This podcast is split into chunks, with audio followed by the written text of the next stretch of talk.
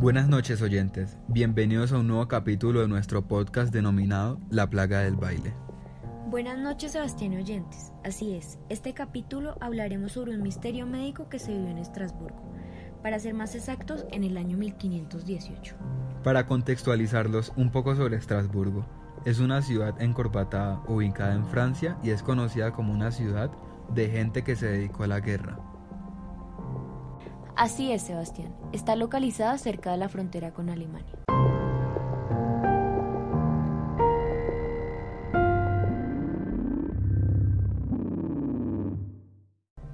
Este capítulo inicia en el año 1518, donde fue el escenario de uno de los episodios más extraños e inquietantes de la historia médica mundial, denominada como la plaga del baile.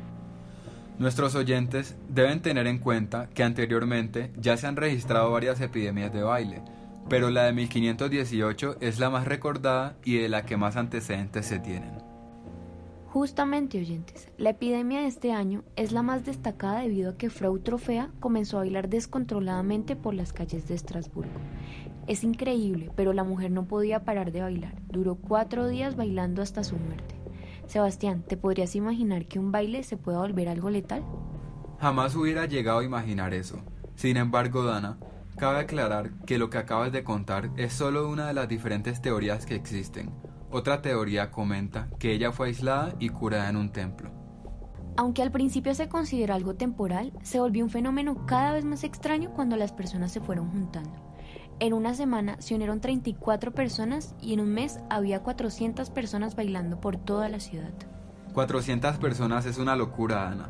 Además, muchas de ellas sufrieron invalidez, derrames, infartos, ataques epilépticos, hasta causar la muerte. Se dice que las personas eran atrapadas. Sin embargo, tan pronto los soltaban, ellos seguían bailando. Fueron trágicas las muertes, pero nadie entendía estos sucesos. Luego de un tiempo se dieron a conocer dos teorías.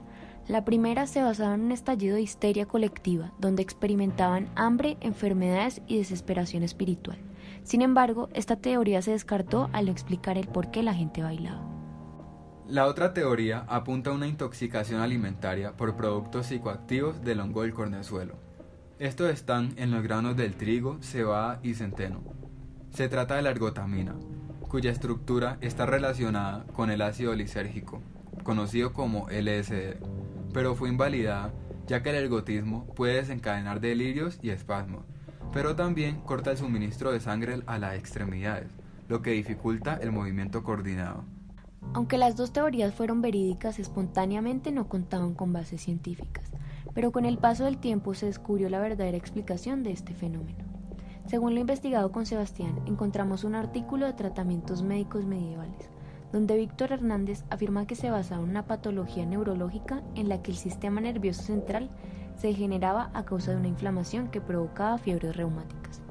Complementando con lo que dices, la enfermedad también se caracteriza por el movimiento exagerado de las extremidades y por trastornos de los movimientos corporales, que pasa por estados de coordinación bruscos e involuntarios.